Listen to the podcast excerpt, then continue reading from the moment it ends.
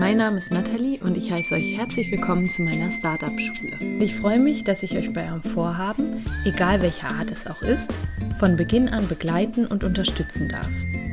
Hast du also ein Startup in Planung oder möchtest dich selbst weiterentwickeln oder hast irgendein Vorhaben, bei dem du nicht genau weißt, wie du anfangen sollst, dann bist du bei mir hier genau richtig. Hey, die heutige Folge ist mal wieder etwas ganz Besonderes. Ich habe nämlich einen Interviewgast und zwar Daniel Walzer. Daniel unterstützt Unternehmen dabei, junge Mitarbeiterinnen und Mitarbeiter zu halten im Unternehmen. Das macht er seit etwa zwei Jahren, aber darüber wird er gleich noch sprechen. Daniel ist für mich eine große Inspiration, da er nicht nur der klassische Entrepreneur ist, nicht nur die Selbstständigkeit gewagt hat, sondern auch der Entrepreneur seines eigenen Lebens ist. Er hat eine Schwäche oder das, was er vielfach als Schwäche empfunden hatte, mittels Mindshift in eine Stärke verwandelt oder als Stärke für sich erkannt. Aber was das genau bedeutet, das wird er euch gleich selbst erzählen. Ganz viel Spaß beim Zuhören. Hallo lieber Daniel, ich freue mich total, dass ich dich heute für meinen Podcast interviewen darf. Ganz kurz für die Außenstehenden, die noch nicht wissen, woher wir uns kennen. Wir haben uns auf der Public Speaking University von Tobias Beck kennengelernt am vergangenen Wochenende und waren uns irgendwie sofort sympathisch. Das hat total gut gepasst und ich denke, dass wir beide gegenseitig mega viel voneinander lernen können. Gerade auch in meinem Bereich zu, zum Thema Entrepreneurship, da hast du einiges zu sagen, denke ich. Und ich freue mich, dass du da bist. Erstmal hallo. Ja, hallo Nathalie. Ich freue mich auch ultra, ähm, erstmal dich kennengelernt zu haben letzte Woche und dass ich jetzt gleich im Podcast sein darf, ist natürlich noch cooler. Vielen, vielen Dank dafür. Ja, und Daniel, für alle, die dich halt noch nicht kennen, würde ich vorschlagen, dass du ganz zu Beginn erstmal so ein bisschen was über dich erzählst, wenn du Lust hast, vielleicht ein bisschen über deinen Werdegang. Da bist du ganz frei, kannst einfach loslegen. Also, mein Werdegang ist im Prinzip der, also was mich ganz früh schon geprägt hat, ist einfach, dass meine Eltern ähm, einen Einzelhandel haben mhm. und dementsprechend war bei uns dieses Thema Unternehmer sein, selbstständig sein schon immer Thema. Ich weiß nicht, wer von deinen Zuhörern alles auch unternehmerisch schon tätig ist oder wer vielleicht sogar aus einer Unternehmer- oder selbstständigen Familie kommt. Also bei uns war es immer so, jeden Nachmittag oder jeden Mittag zum Mittagessen haben wir über das Geschäft gesprochen, beziehungsweise meine Eltern und jeden Abend auch. Und es ist auch heute noch ein stark beherrschendes Thema in der Familie, einfach wie läuft's, was kann man Neues machen. Und mich hat das einfach immer fasziniert, so frei zu denken. Und dann bin ich in dieses Umfeld von Schule gekommen und ja, da ist ja der Rahmen schon relativ eng vorgegeben und es wird mehr auf den Schwächen herumgehackt wie auf den Stärken. Und das gefällt mir eigentlich an dem Unternehmer-Dasein oder am selbstständigen Dasein so gut, dass ich meine Stärken ausleben kann. Ich habe dann eine Bankausbildung gemacht und habe wieder die Feststellung gemacht, dass es eigentlich nichts, wo ich mich komplett frei ausleben kann, wo ich einfach die Dinge machen kann, die mir Spaß machen, sondern ich kriege wieder von jemandem gesagt, was ich zu tun habe. Und meine letzte Erfahrung war dann ein Praktikum bei einem Headhunter, wo ich jetzt, sag ich mal, nicht die beste Führungskraft mhm. hatte. Und da sind so zwei Welten aufeinandergeprallt. Ich, der Freigeist, der alles was sie selbst macht und jeden Prozess hinterfragt, um ihn irgendwie besser machen zu können, aber nicht so sehr Lust hat, den Prozess zu verfolgen. Also muss ich auch ehrlich als Schwäche eingestehen.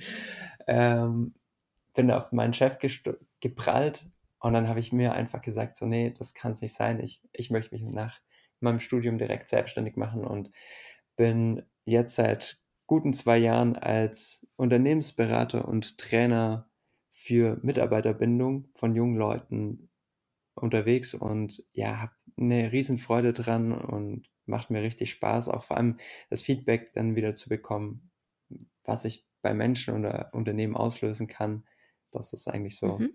Ganz kurz, was hast du studiert? Darf ich da mal nachfragen? Ja, klar. Also ich habe Wirtschaftspsychologie studiert. Davor habe ich Wirtschaftswissenschaften, ich habe Wirtschaftswissenschaften angefangen und dann nach einem, einem Semester gesehen, so, nee, das funktioniert für mich nicht. Ich brauche was anderes. Ich studiere Wirtschaftspsychologie und habe dort die, alle Schwerpunkte mitgemacht, einfach weil es was mich interessiert hat. Das ist auch wieder so, so eine Einstellungssache, glaube ich.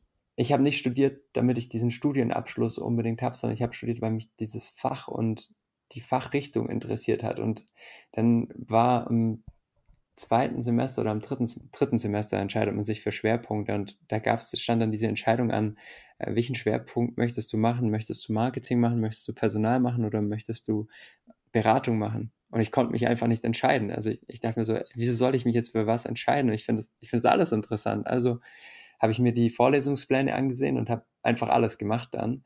Und am Anfang, und das ist auch wieder was, was sich gut auf das Unternehmerleben umschlagen lässt, die alle sagen dann so, das kannst du doch nicht machen, das ist viel zu viel. Und ich so, ja, sehen wir dann. Und ich habe alles gemacht und ich muss sagen, also ich, ich war jetzt nicht der ultra gestresste Student, also im Gegenteil, ich, ich hatte ein ganz angenehmes Studentenleben und habe danebenher auch noch gearbeitet. Also es, mhm. es war gut machbar.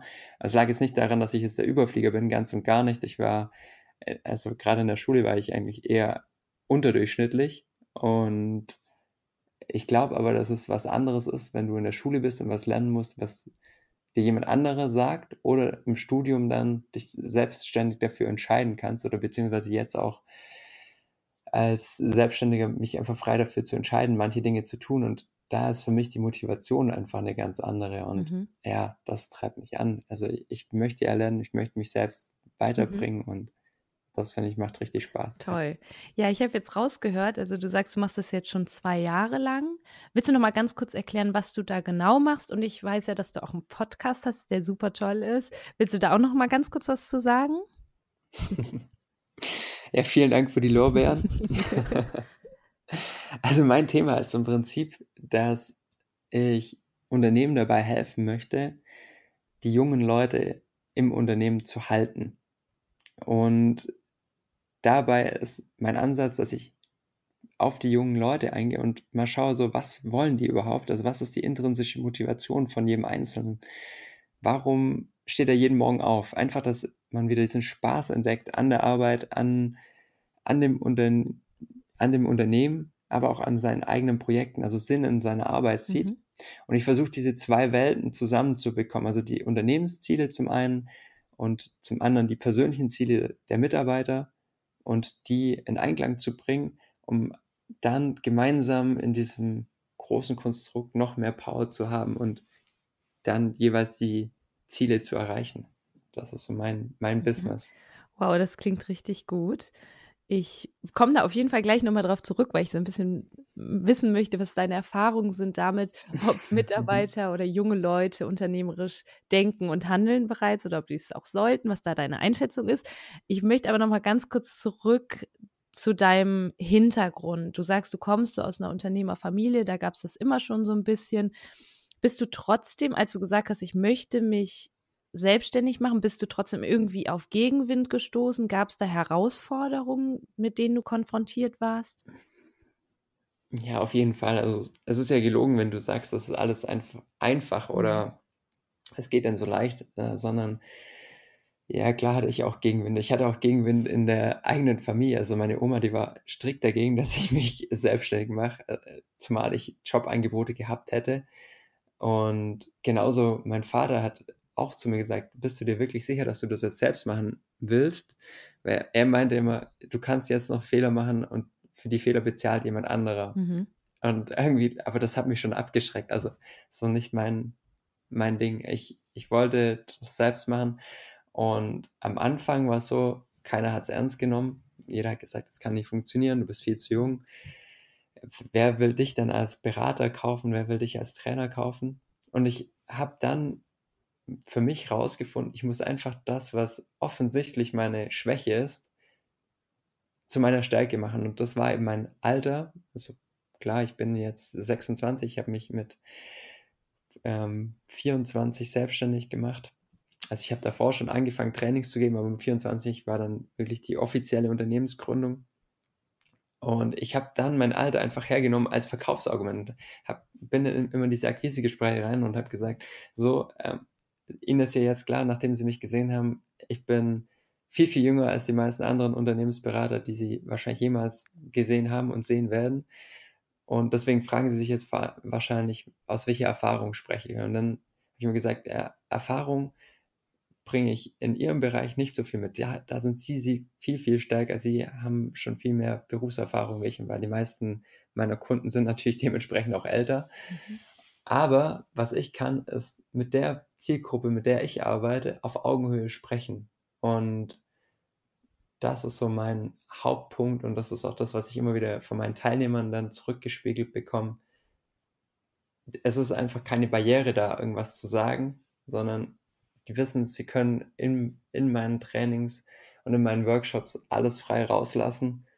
Und das macht dann meine Arbeit wiederum so effektiv und ja. Mhm. Das kann ich mir im Übrigen richtig gut vorstellen, dass du eine tolle Atmosphäre schaffst und da die Leute abholst, da wo sie stehen.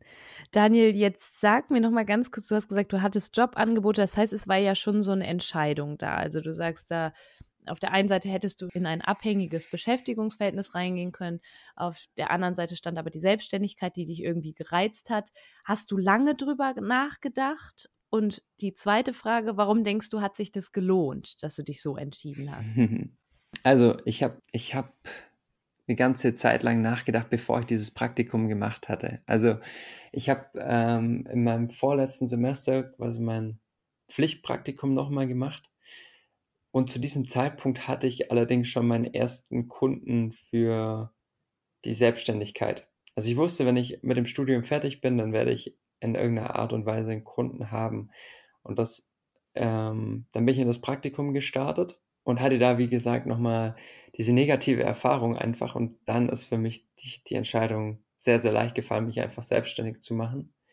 Und ja, da habe ich dann nicht mehr viel drüber nachgedacht, ob es da noch einen anderen Weg gibt. Also mein Vorteil war, wie gesagt, ich hatte den ersten Kunden schon davor wobei dieser erste Kunde, der hat dann auch für meine Jobangebote im Umkehrschluss gesorgt. Also ich hätte entweder direkt für diesen Kunden arbeiten können in einer Festanstellung oder ich hätte bei, bei einer Unternehmensberatung einfach diesen Kunden abwickeln können.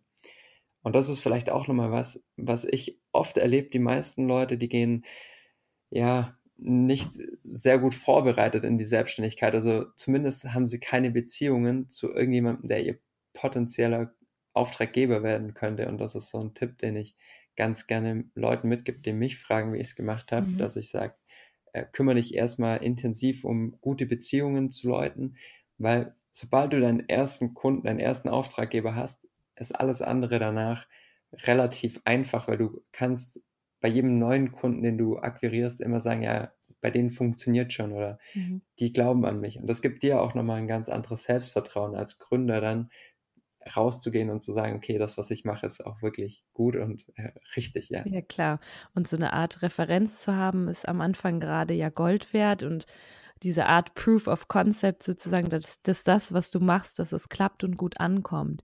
Daniel, jetzt hast du gerade erzählt, dass du irgendwie einfach dann angefangen hast und ich nenne das immer so ein bisschen in der Startup-Szene, sagt man, man fängt ganz lean an, ganz schlank. Man hat ja am Anfang vielleicht auch nicht die großen Ressourcen und ja, vielleicht noch nicht die Unterstützung und man braucht aber sowas wie eine, ein Aushängeschild, man braucht eine Homepage, man braucht irgendwie ja. Visitenkarten. Also am Anfang kann das so ein bisschen überfordern. Wie bist du damit umgegangen oder diese ersten Schritte, diese kleinen Schritte, wie bist du da vorgegangen? Ich habe mein, mein allererster Schritt war, ich habe mein Auto verkauft, dass, ich, äh, dass ich Geld hatte. Okay. Weil ich musste mich quasi ein halbes Jahr lang überbrückend finanzieren, weil ich wusste, mein Auftrag, ich hatte den zwar schon sicher, aber der ging eben erst im Januar los und ich habe mich ähm, August selbstständig gemacht, also knapp so ein halbes Jahr musste ich irgendwie überbrücken und musste in der Zeit auch relativ viel äh, Fortbildungen noch besuchen und Hospitationen bei anderen Trainern machen, weil das einfach Vorgabe dieses neuen Auftraggebers dann war. Hatte also nicht äh, so viel Zeit, Geld zu verdienen. Also ich musste mich erstmal selbst finanzieren. Das war so eine kleine Challenge, die ich äh, zu meistern hatte. Und dann habe ich auch mir eine Website und so weiter machen lassen und die hat auch richtig Geld gekostet. Also ich habe für meine Internetseite und Visitenkarten und Briefpapier 5000 Euro bezahlt in Summe. Mhm. Ähm, konnte das aber über so einen Deal abwickeln, weil die Werbeagentur, die konnte zu der Zeit ganz gut ein Training gebrauchen und so haben wir das dann ein Stück weit aufgerechnet. Aber es war immer noch viel, viel Geld für mich, was ich für, für das Ganze bezahlt habe. Und ich bin mir ehrlich gesagt im Nachhinein nicht ganz sicher, ob es die richtige Entscheidung war, so zu starten, weil heutzutage ist eine Internetseite nur noch so ein Schaufenster. Mhm. Und die Frage ist, brauchst du da wirklich so ein teures Schaufenster oder tut es für den Anfang nicht irgendwas günstigeres? Ja. Also ich, so mit meinem Wissen heute würde ich sagen, eine ganz klassische Landingpage, One-Pager, also mit einem mit einem E-Mail-Opt-in ist oft viel, viel mehr wert, weil ich, mich hat zum Beispiel noch kein Kunde nur auf, aufgrund meiner Internetseite angerufen, obwohl die, also ich, ich finde sie richtig geil, das sieht schön aus, ja. ähm, schönes Design und so weiter und so fort, aber es bringt halt am Ende nichts. Also wenn, wenn der Kunde keinen Mehrwert auf deiner Seite sieht, was soll er dann da überhaupt machen? Das ist ja. nur so, ein, so eine Art CV, die im Internet eben steht und klar, du brauchst irgendeine Art und und du musst auf irgendeine Art und Weise gefunden werden. Auf jeden Fall als Gründer ist es wichtig, Sichtbarkeit zu schaffen. Aber heutzutage kannst du das besser machen, auch über Landingpages und ja. E-Mail-Opt-ins, um dann auch gleich äh, Leads zu generieren und noch leaner zu starten, wie ich das ja. gemacht habe. Also da gibt es bestimmt nochmal Ansatzpunkte, wie du eine ganze Menge Geld sparen kannst. Aber auf jeden Fall am Anfang ist es viel selbst machen, wobei ich mir an an deiner Stelle als Gründer direkt überlegen würde, auch mit Assistenzen zu arbeiten. Also entweder du holst, holst dir einen Virtual Assistant irgendwo in einem Land, in dem es relativ günstig ist, oder schaust hier dich nach einem Studenten um, der Spaß dran hat, in einem Gründungsumfeld zu arbeiten. Und da gibt es ja auch viele, und das hat gar nicht mehr so sehr, so sehr was damit zu tun, dass du die Arbeit nicht selbst machen musst. Also das ist natürlich ein Grund. Klar, du sparst dir Zeit, äh, du skalierst dein Geschäftsmodell von Anfang an. Mhm. Aber was mir das gezeigt hat, sobald ich angefangen habe, mit anderen Leuten zusammenzuarbeiten, ich bin so der verrückte Typ und ich glaube, viele der Gründer und, und viele Leute in der Startup-Szene sind auch eher so ein bisschen crazy, äh, chaotisch, haben nicht so die Strukturen. Ja. Und sobald du mit jemandem zusammenarbeitest, zwingt es dich dazu, Prozesse, von Anfang an in Prozessen zu denken. Mhm. Weil was mir ein bisschen auf die Füße gefallen ist, dann nach einer gewissen Zeit, äh, ich habe irgendwann eine Assistenz gebraucht, aber die einzige Person, die wusste, wie es funktioniert oder funktionieren kann, war ich, weil ich, ich habe es jedes Mal anders gemacht. Ich wusste halt, was will der Kunde, ich konnte es mir so zurechtrücken, die einzelnen Bausteine. Mhm. Aber es, es, war für eine andere Person einfach nicht durchsichtig, wie, wie kann man das machen? Also für, für jemand anders, also meine Ordnerstrukturen und so weiter, das war totales Chaos. Da konnte kein Mensch durchblicken, außer ich, weil ich wusste halt, wo habe ich es abgelegt. Also, und gerade wenn du so eine Person bist, die jetzt auch nicht die ordentlichste ist, dann würde ich dir empfehlen, fang möglichst früh an, jemand dir dazu zu holen, um die Prozesse klar zu bekommen, damit du lernst, wie muss ich Dinge formulieren, dass es auch jemand anderer kapiert. Ja. Also in dem Sinne natürlich nur, wenn du auch so groß werden willst, dass du Mitarbeiter hast. Also wenn du sagst, ich möchte Solopreneur äh, sein und das ist vollkommen cool für dich, dann klar, dann go for it, mach das. Wenn du sagst, nee, ich möchte das ganze Ding ein bisschen größer aufziehen, würde ich dir empfehlen, möglichst schnell mit Leuten zusammenzuarbeiten. Kann auch nur projektabhängig sein. Zum Beispiel, ich habe ganz gute Erfahrungen gemacht mit Upwork. Mhm. Ich weiß nicht, ob dir das was sagt. Äh, nee. Erzähl ist so eine Freelancer-Plattform, mhm. auf der du international Projekte vergeben kannst und gerade zum Beispiel eine Internetseite, mhm. also es kann, kann dein erstes Projekt könnte zum Beispiel sein, du lässt jemanden deine Internetseite machen und da kannst du dich halt auch wiederum entscheiden, da gibt es die Preisrange von dem Inder, der dir mhm. Sachen macht, bis hin zum äh, ultra high educated yeah. äh, Amerikaner oder auch Deutschen, also du findest da alle möglichen Nationen eben auch zu deren unterschiedlichen Preisklassen. Und ja. je nach Task suche ich mir natürlich dann auch die Leute aus, die, wo der Trade-off für mich am besten ist. Mhm. Also zum Beispiel musste ich jetzt für einen Auftrag äh, qualitative Interviews durchführen. Mhm.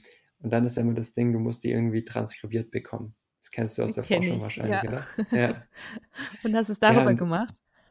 Ja, natürlich. Also ich, ich würde inzwischen nie mehr auf die Idee kommen, sowas selbst zu machen, mhm. sondern es hat dann einer aus Indien für mich gemacht. Mhm.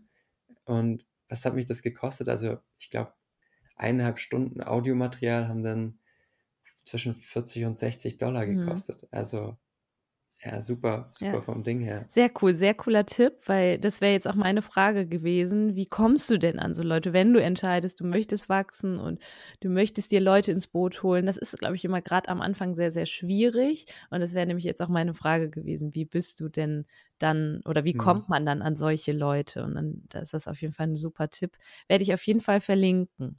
Dani, ich höre schon raus, du bist da irgendwie total drin in dem Thema. Ich finde es klasse, dass wir von deinen gemachten Fehlern, so ich sag nie, es gibt Fehler, die man macht, aber so die Herausforderungen, wie du damit umgegangen bist, dass wir daraus lernen können. Und ich merke schon, dass du dir auf jeden Fall viel Wissen angeeignet hast. Du redest von Landingpage, von Leads. Wie hast du dir dieses Wissen angeeignet? Weil man gerade hat man ja so als Gründer oder eben auch als jemand, der irgendwie ein Projekt hat, hat man eh schon super viel um die Ohren und muss sich mit seinen Sachen auseinandersetzen und dann sich noch Wissen anzueignen. Wie hast du das gemacht? Wie ist es dazu gekommen? Also für mich hat es immer so nebenbei funktioniert, weil ich mich interessiert es einfach. Es ist für mich jetzt auch keine Arbeit. Also ich eigne mir das Wissen nicht an, weil ich mir denke, ich brauche das jetzt für meine Arbeit, sondern mich interessiert das einfach. Also mich interessiert, wie kann ich Menschen erreichen? Wie kann ich möglichst viele Menschen erreichen?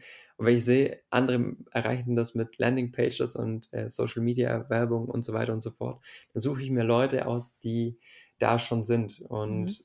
arbeite dann mit denen zusammen. Mhm. Mach, ich mache viele Fortbildungen. Ich, ich gebe äh, immer mehr Geld jedes Jahr. Also ich habe jetzt mein, mein Fortbildungsbudget jedes Jahr äh, mindestens verdoppelt, mhm.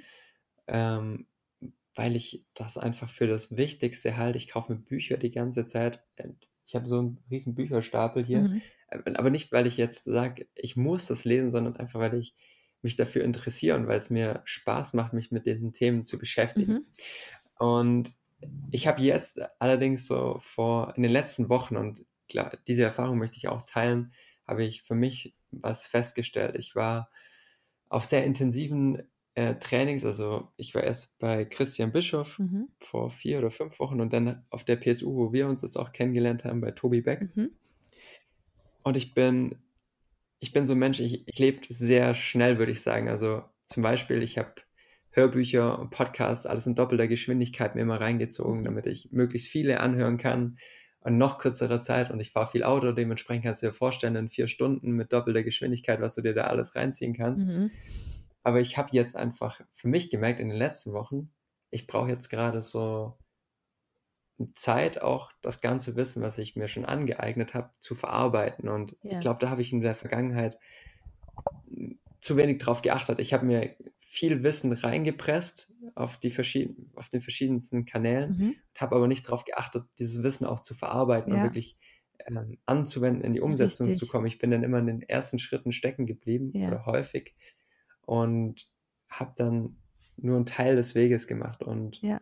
deswegen priorisieren, also das ist so was, was ich jetzt gerade aktuell, da bin ich jetzt wirklich kein Meister drin, das ist was, was ich jetzt gerade aktuell für mich mitnehme, priorisieren von den einzelnen Dingen und dann äh, lieber weniger machen und dafür auch gleich umsetzen. Ja, da fühle ich absolut mit dir. Das ist so das, was bei mir auch die Sache ist, dass ich mir immer viel, sehr, sehr viel aneigne, aber die Umsetzung und danach zu leben, das ist nochmal eine ganz andere Sache.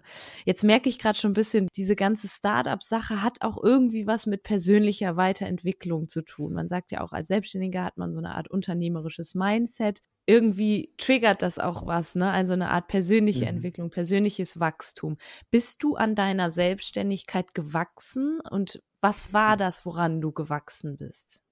Ja, auf jeden Fall. Also ich habe ja keinen Vergleich. Also ich wüsste jetzt nicht, wie, wie sehr wäre ich gewachsen, wenn ich in einem Corporate-Umfeld gearbeitet hätte. Mhm. Ich kann es nur vergleichen mit zum Beispiel meiner Ausbildungszeit oder mit, äh, mit anderen Zeiten, wo ich jetzt Erfahrungen in Angestelltenverhältnissen machen durfte.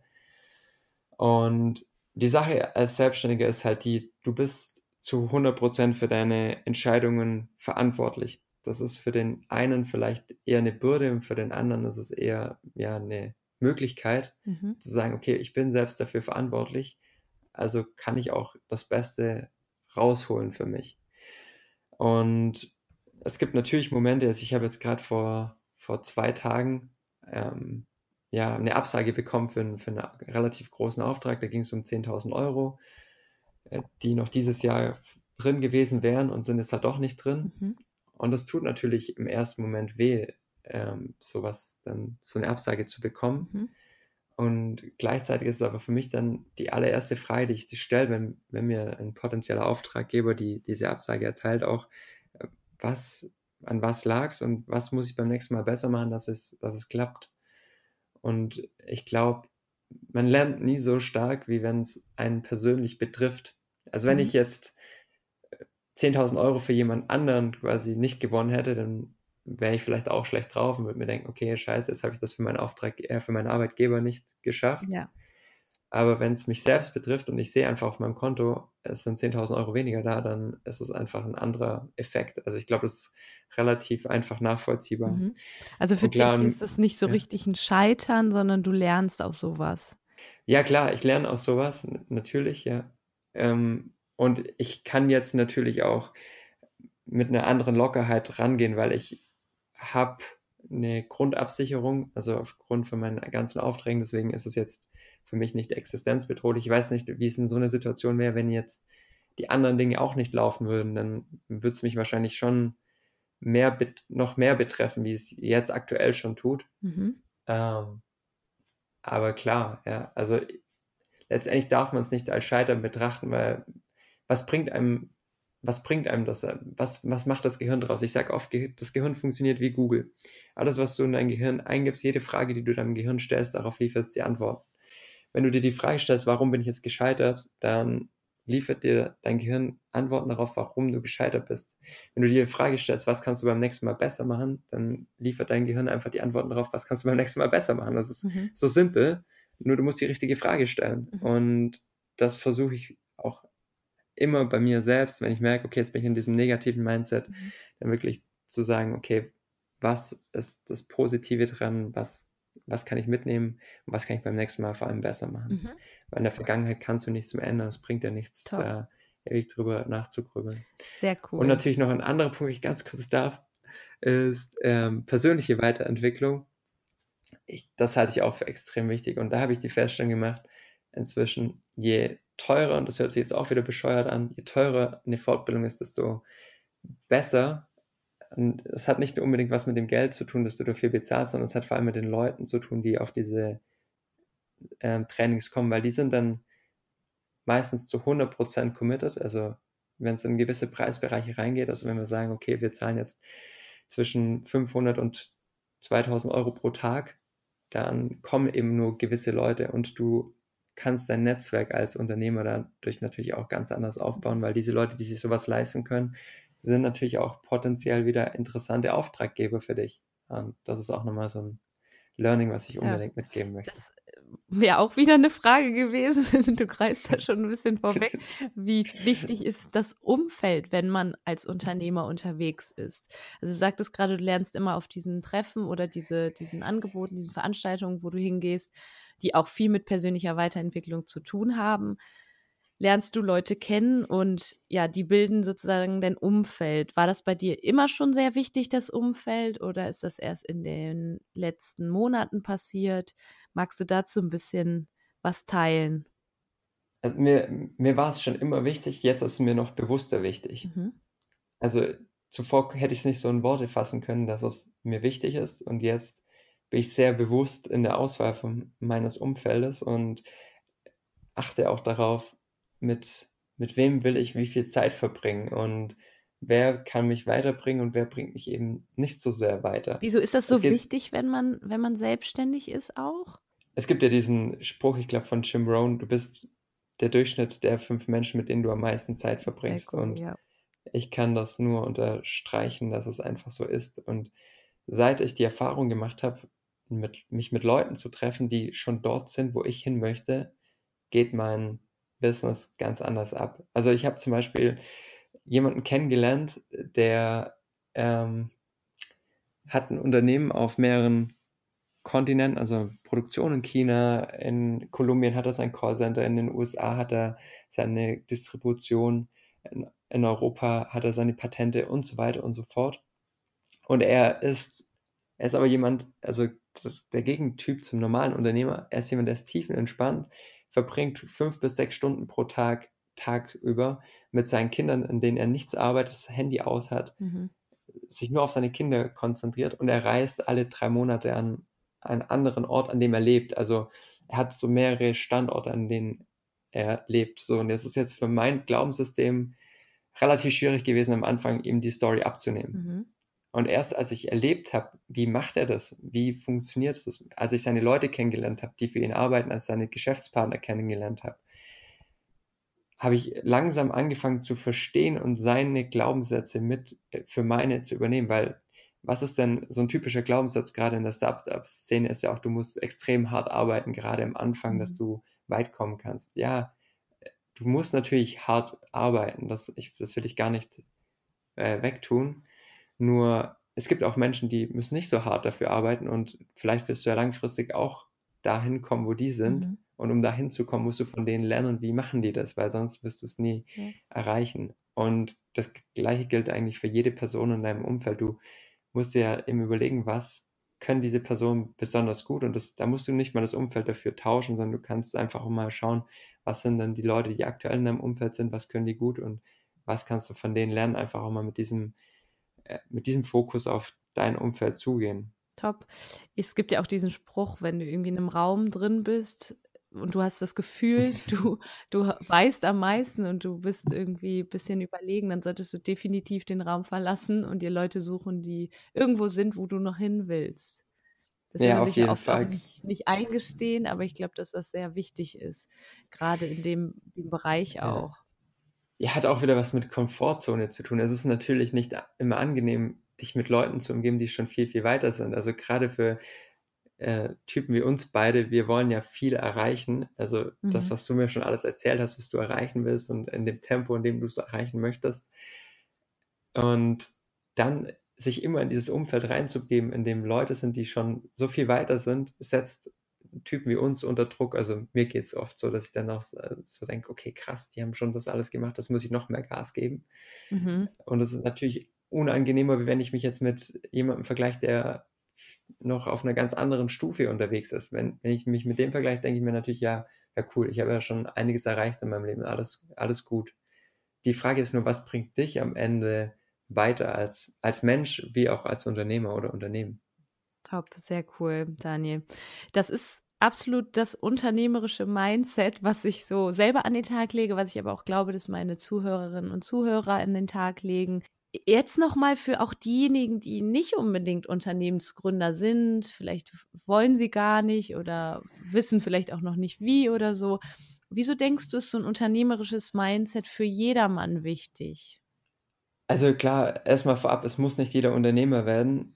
Es gibt viele Wege, ähm, die bestimmt auch zu, zu einem glücklichen Leben führen. Ähm, ich glaube, dieses unternehmerische Mindset hat für mich ganz viel auch mit Persönlichkeitsentwicklung zu tun. Da haben wir jetzt auch schon sehr stark drüber gesprochen. Ja. Einfach sein Leben eigenverantwortlich in die Hand zu nehmen. Und das ist, also Eigenverantwortung ist eigentlich das Stichwort. Wenn du eigenverantwortlich dein Leben in die Hand nimmst und eigenverantwortlich entscheidest, ich gehe da jeden Tag hin zum Arbeiten und es macht mir Spaß, was ich da tue. Da gibt es ja diesen Satz von, von Steve Jobs, glaube ich, in seiner Rede.